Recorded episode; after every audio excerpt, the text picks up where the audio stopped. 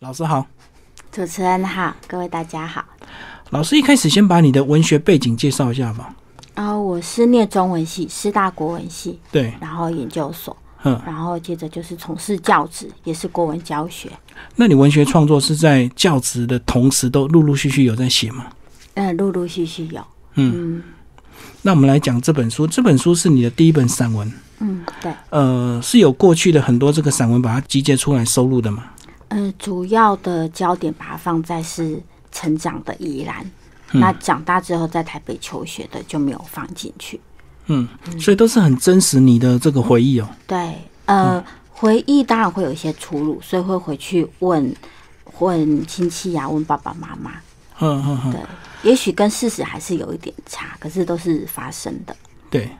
然后里面分为四个章节，先把这四个章节先区分一下，怎么怎么分类？我本来主要是分两章节，然后第一大章就是小时候在外婆家，因为我是外婆带大的。那后面那个章节是从三星乡下回到罗东镇镇上。就回去爸妈那边就对。对，可是这样两只有分两章，每一章都十几篇，觉得这样子好像应该中间在细分，所以我就在细分第一个章节，主要就是被妈妈放到阿妈家很不习惯，然后第二个章节是由我们家是中药铺延伸出来的邻居伯伯。嗯嗯然后三四就是回到镇上之后，怎么样跟父母兄弟姐妹相处的不习惯，嗯主要是这样区分。所以全部就是四个章节。那我们就从第一个开始跟我们听众朋友聊。第一个，你是用石磨记，就是你那时候的背景，为什么你会被去给阿公阿妈照顾？因为那时候爸爸胃溃疡开刀，那我们家就是上面有个姐姐，下面有个弟弟。那弟弟才刚出生，那姐姐是上小学，我是中间。那妈妈就要顾生病的爸爸，那家里有三个小孩，所以她没办法，就必须要把一个小孩送给阿公阿妈。那我就也会觉得，为什么不是姐姐？嗯那可是小时候爸爸妈妈决定什么就是什么，所以我就被送到阿妈家。所以你那时候本来很抱怨，对不对？很怨恨。呃，抱怨了，不要讲到恨，可是就是会很不平。嗯，为什么是你？对，所以理论上应该是你那时候还没就学，应该是你去比较轻松一点嘛，对不对？啊，学姐姐姐已经念小学就比较麻烦，还有课业的问题。小时候没有想那么多，只觉得应该就谁去都可以，不要是自己。总共三年的时间，对不对？呃，是应该是两年多，可是文章我把它用整数，就是三年。我们先讲外公外婆他们的工作跟环境好不好？他们是住在三星有一个村叫短呃台语叫短鸠，就是大洲村。那外公是中医师，可是不是现在可能非常有什么考证照有牌的，就是像那个药铺。嗯嗯嗯那呃有一个药铺，那旁边还有我们家就是会有猪圈、养鸡，然后还有依兰种的三星，还有稻米。所以那时候还没有管理这么严格，所以你的外公等于是他比较熟这些中药材，他就批一些来卖，就对了，这样子嘛。好像也没有这么不正式，就是介于很正式跟批一些的的的中间，嗯嗯嗯。我觉得是介于中间。所以那几年的回忆都是中药的味道嘛。呃，对，因为我们家那个就是那个三合院稻城上面都会晒那个姜药草，嗯然后你是不是很自然就有被这个外婆逼很吃很多这个草药这样？为了帮你登短廊，有 有有，我们家一生病就是外婆会抓药，嗯，除非是很严重，比然后是不如说是都很苦？良药对呀苦口是不是？对对因为他们那时候老人家就是药只要求有效，他不会管你好不好喝，对不对？所以他对都不会加冰糖。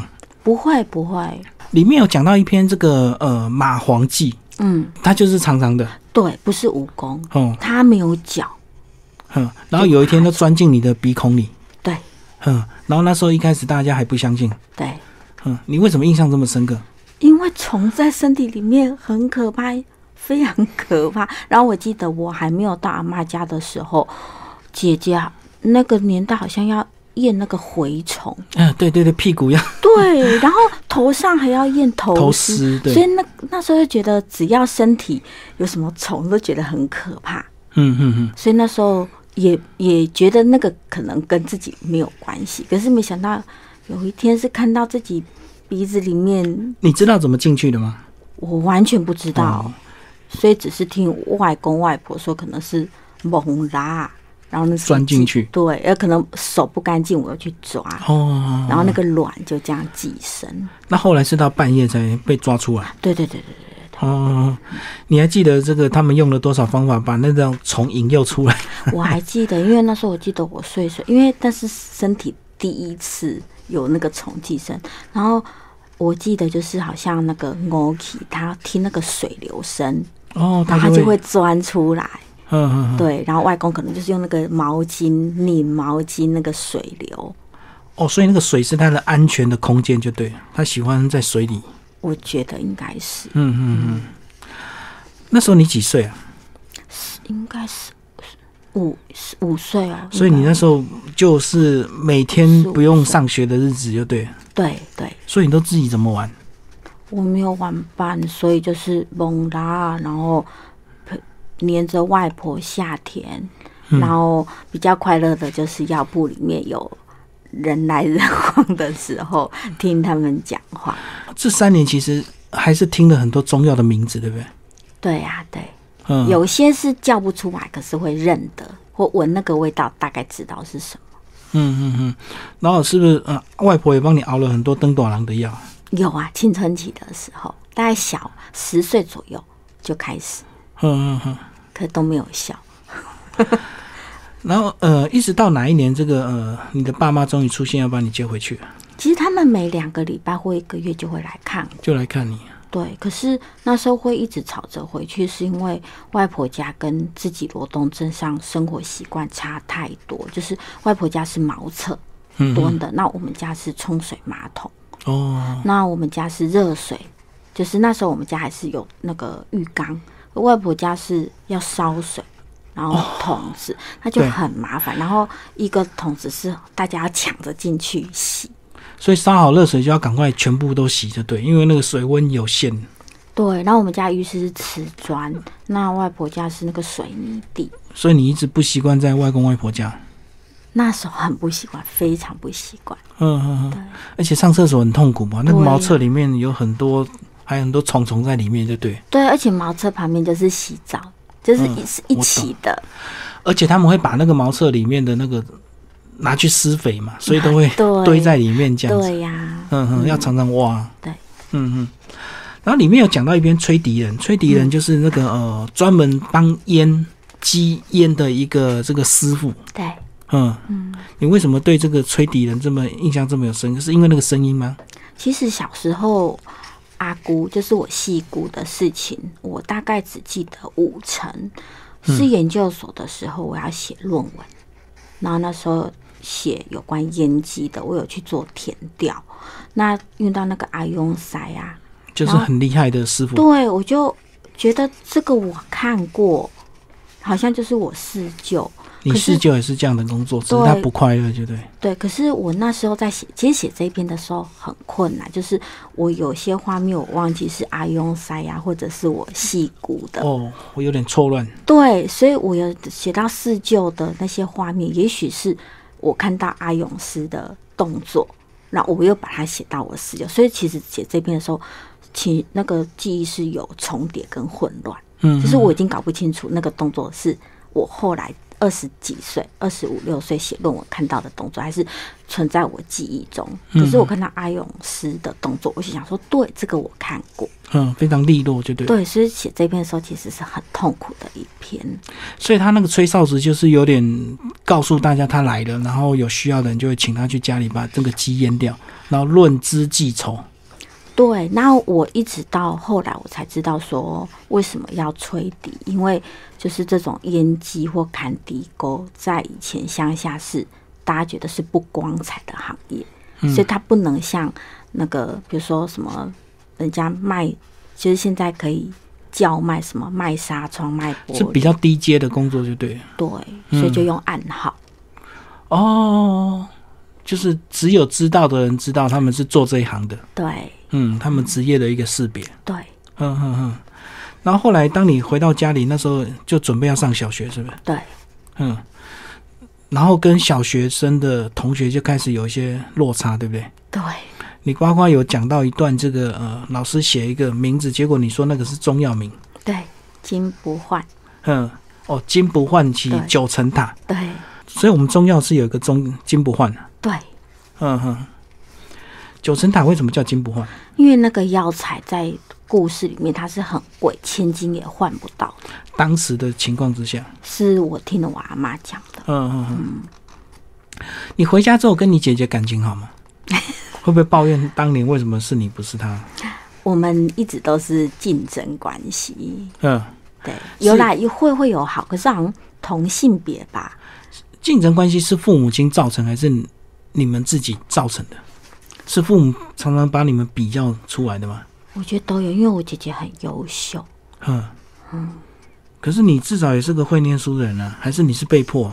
我是被迫，姐姐是天生，嗯嗯而且姐姐口才很好，嗯，可是你还是当了国文老师啊， 所以你是都是后天追的，是不是？对追的比较辛苦。对，嗯，你你一直到哪什么时候才比较释怀，知道自己的个性跟他就是完全不一样，就是认命啊。嗯，结婚之后吧，好像是忙自己的家庭，太忙了就没有空，而且我也自己也两个孩子，大概知道那种竞争，然后我就必须要去排解，然后才会想到，哎呀，自己以前跟姐姐也是这样子，嗯嗯嗯。哦，当你看到你的小孩也会有这样的情况的时候，你才了解原来当年你们也是那个样子，对对，所以你就释怀了。比较释怀啦。可是偶尔也是还是会有一些小小争执，嗯嗯嗯。所以你里面有写到你这个结婚后上来台北的一些心境。嗯，很少，因为这一篇我那时候主要是集中在童年嗯，嗯的成长。对，童年的篇幅非常的多，包括你的一些玩伴嘛，对还有一些邻居，对，特别的行业这样子。嗯，要不要介绍有哪一些？我的邻居很少，只记得有啊，邻居的玩伴不多。有一个跟我一起追火车，那个名字我忘记，我们只记得他叫寇桃啊，因为他额 头很秃，对嗯嗯寇嗯桃啊。然后邻居还有一个就是呃，玩伴就表妹吧，可是她有她自己的家，所以她就久久才过来要。嗯嗯，那还有一个就是我们邻居有一个阿西伯，他筋骨不好，因为他后来去那个彰化那边弄那个照灯的那个花艺，哦那有时候会带他的小孩哦，里面有讲到，有好像这个，偷刀，我记得他的儿子叫偷刀土豆，然后久久后回来一次，种花生很要很计算那个电费，对对不对？对对几盏灯，然后营收多少这样子。对，嗯，所以他们也是经济状况不好，可是有时候又要拿药。对啊，那时候他好像觉得。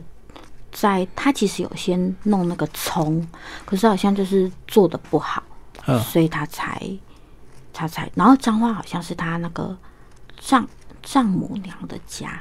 是，所以他们拿药会杀价嘛？哎，小时候不知道什么叫杀价耶，而且我也很少看外婆在跟人家算钱，我也不知道他们是怎么。你觉得你外婆的爱的表达是不是比较含蓄、比较内在的那一种，不是嘴巴讲的那一种？不是，连我妈妈都是那种很含蓄的，嗯应，该是我们家人吧？都是用行动来表示爱的那一种，不是用嘴巴的。而且行动有时候那个爱会让你觉得那是责备，我也搞不清楚那是爱还是责备，就是要很久之后自己慢慢去想，所以你现在你对小孩的方式、欸，我就会直接讲。就嗯，是爱喜欢我就直接讲，不喜欢我也直接说，就不要让孩子去猜。所以你觉得你以前有受苦吗？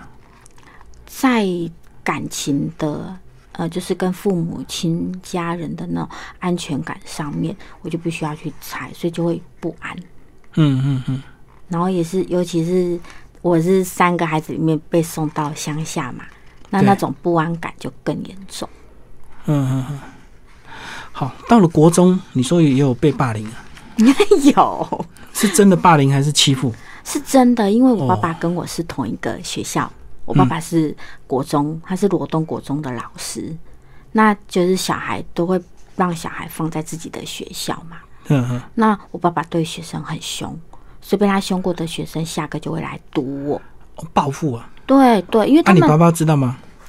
我爸爸，我爸爸当时不当知道时我好像有跟他讲一次，可他觉得是我的问题，我就不说了。哦，我懂，我懂。对，嗯，里面有讲到一篇这个老鹰学飞啊，所以说，嗯，不然我妈妈就会说，那你就不要理他们。就是是好像我爸妈都是碰到霸凌，我们现在可能会帮小孩解决，会问什么问题，他们是息事宁人这样。不然就觉得要么是我的问题，要么就不要理他们，嗯就是这样。好，但是你妈妈其实后来也是在你这个国中、高中还是占蛮重要的一个阶段，对不对？包括你讲到的这个，有一次你们要卖茶叶蛋，然后请你的妈妈帮你炖茶炖茶叶蛋，是不是？就园游会的时候，嗯，然后你把那个茶叶蛋形容到非常的惟妙惟肖，那个微微的这个冰裂纹这样子，嗯，对。你可以念一下那个茶叶那一部分。我两手互敲，但应声压扁，蛋白被拦腰断裂，有些蛋黄破肚而出。平时严厉的母亲在教导料理时，脸部线条是柔软的。她抓起我的手，重新示范，让我感受力道的清晰，说：敲裂蛋壳需要点时间摸索，敲得太碎，味道太咸；敲不均匀，纹路不美。壳纹间距太大，不易入味。蛋壳损毁严重，浸泡茶叶的蛋白颜色会太深。我按耐性子，但碎壳常常插入蛋白中，或壳身连同蛋白碎裂一片。所以你现在能够掌握那个敲茶叶蛋那一点点的力道嘛？嗯，可嗯，你但自己现在有试着煮茶叶蛋吗？也是有诶、但后来就用汤匙被敲，因为哦两颗蛋对敲那个很难太掌难握了，，所以就用汤匙被。所以里面这个你刚刚念的这一段，还真的是嗯把一些做茶叶蛋的技巧嗯写得非常的真实，对不对？对，不能够太碎，也不能够太大片，嗯，然后蛋蛋壳也不能插入蛋白，对就不漂亮。对。嗯，你还记得后来你们生意好不好？生意吗？我忘记了，只是那时候会拜托妈妈，是因为园游会要分组，那我分配到的工作，我们这一组茶叶蛋对组就，是茶叶蛋组， 那为什么是你们家煮？呃大家都要分，好像我们这一组是卤味啦，那我家是是那个茶叶蛋，那有人可能是去批豆嗯干对，或卤一些别的东西，嗯，就大家都要分配到工作。好，我们最后来讲这个，你一路从这个家庭，呃，阿公阿妈的这样的关系，一直到回到罗东去生活，一直到婚后，你觉得这样子是你文学的一些成长跟养分吗？就是包括你能够写出跟有别于人不同的散文，包括你儿时的这样一个回忆。好，我刚开始写的时候啊，我我没有意识到这是特别的，因为我们宜兰跟我相同背景，除了不是药铺之外，大家都是养鸡种差不田多行业就都对差不多。然后像吹笛那个，大家也大概都有都知听道嗯过，所以我那时候在写的时候，我不知道这是特别，我只是把我小时候生长的一些东西写下来。那为什么会写童年？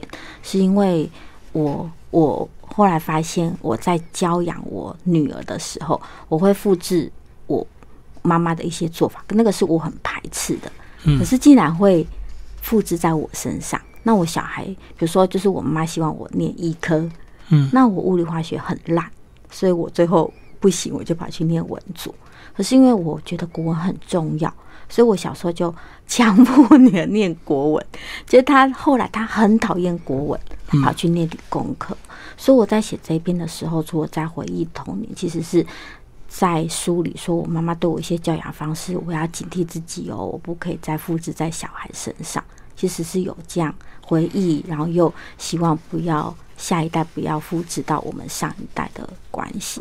所以那时候在写的时候，也没有想到说乡下这一块是特别的。那后来是，嗯、呃，我我有上那个就是一些写作课，那写出来才发现啊，原来都市的孩子这些没听过，很特别。我才知道说哦，原来这也许就是我跟人家不一样的地方，是我写了十几年之后才知道，原来这个题材可能是跟别人不一样。嗯嗯嗯。所以你在写的过程才发现，你的有些动作是跟过去妈妈对待你是一样，对反而提醒你就对了，我是在写的时候才提醒，可是我在做的时候我没有还没有意识。对，嗯嗯嗯，所以你的小孩后来理解这一段 吗？理解， 你你现在对待他的方式也是过当年你被妈妈或者是外婆对待的方式，他不知道阿嬷怎么，他不知道外婆怎么对我。他们没有看你的小说，我有跟他讲，嗯我说：“哎、妈妈中暑喽。” 他说：“哦，好，很好。”然后就供在旁边。他们都没有把你看完。嗯 呃有啦，看就是我之前发表连心看几遍，可是整本他们要我强迫才会看，因为我女儿就很讨厌国文，嗯嗯，她嗯都是滑 IG、滑 FB，就这世代的孩子。就一般年轻人的样子，就对了。对，不喜欢对阅读，不喜欢文字。对，要我强迫他，所以他不知道我对他做的是阿妈对我做的，嗯嗯所以我必须要很有意识的在书写的时候一直提醒自己。如果我女儿她会提醒说：“哦，你现在做的就是阿妈做的”，那我可能还不会说很积极的把这些写出来，因为我女儿就会提醒我。对对对那对。问题是，她不知道外婆是这样对我。嗯所以你觉得这个书完成之后，有没有对你人生算是一嗯个很好的一个呃，算是结语，或者是说呃，对你过去的一个总结？因为过去有一些可能对时代环境的不谅解，一直到书成型之后，你才发现当时的时空背景，父母亲有一些不得已。会啊，尤其是我妈对我这么严厉，她以前都逼我一定要只能念台大、政大、师大，不然就要重考。嗯可是我女儿成绩不好哦，我妈都说没关系。哦，阿嬷的心情跟妈对妈对的对心情对，那完我全就不会一觉样。得怎么跟我差那对么我多差那么多？嗯那当然写的时候就会觉得，嗯，就或或嗯，在写的时候没有想到说和解，对，然后是比如说我出有来之后，写的时候，有人就会说啊，你要想想看，妈妈以前爸就是爸爸生病，三个小孩，也许他那时候脾气也不是自己能够控制的，我才会想到那个年轻的妈妈那个时候的心境。嗯，所以她也是在学习当妈妈，就对了。对像你也是在学习当妈妈。对，嗯，你在后面有略略多呃稍微提到一点你过去当时的一些身体状况，对，嗯，有甲状腺啊，有啊，有低下。还罹患了失语症，不大，所谓的失语症是，我是，比如说我想要跟你情绪很激动的时候，我讲的都是一些比较情绪性的字眼，没有对办法很理精性，准的讲出来就，是大家都是要对事不对人。嗯嗯，我当然也知道这样，可是当自己情绪在混乱的时候很难，对，所以等于是内心有一些话想讲，可是讲不出来，必须要靠写的来整理思考。嗯，最后讲一下你的推荐人好不好？嗯，帮你写推荐序的，推荐序的是袁琼琼老师，嗯，你们我怎么有接上触的？哦，老师他有开编剧课嗯，我最早去上他的编剧课，因为那时候就是在写散文的时候，我到最近这几年才陆陆续续发表，因为以前觉得第一个是这种东西 有人要 看吗？嗯第二个是哎呀，写很多自己私密的，就自己家人知道就好了。对，那后来我想说，那我去写，去编剧好，去编别人的故事。嗯，所以最早跟袁老师在编剧写课编认剧识，对，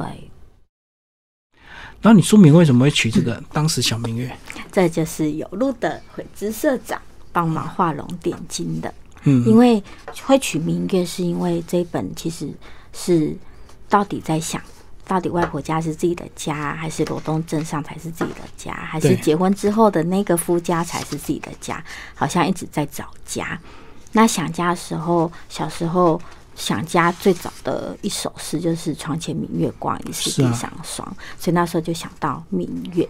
那那时候回知社长就说，这样子不够亮，没有亮点。如果加上“当时”两个字，整个时光就会回到过回去。到那时候，对，嗯嗯。所以这是回知社长想的。包括书风啊，书风你你个人觉得怎么样？帮我们介绍一下，呃，一个捣药的一个臼子，对不对？然后里面是不是有一个明月？对，然后这个月亮会随着光线不同而变色，嗯嗯，然后整个色那个设计师采用的是中药的大地色。对对对对。然后那个捣药铺就是你阿公阿妈的回忆嘛，中药铺的一个回忆，必备的一个器材。嗯对对对，好，今天非常谢谢我们的林家华老师为大家介绍他新书，当时小明月有路文化出版，谢谢。谢谢主持人，谢谢大家。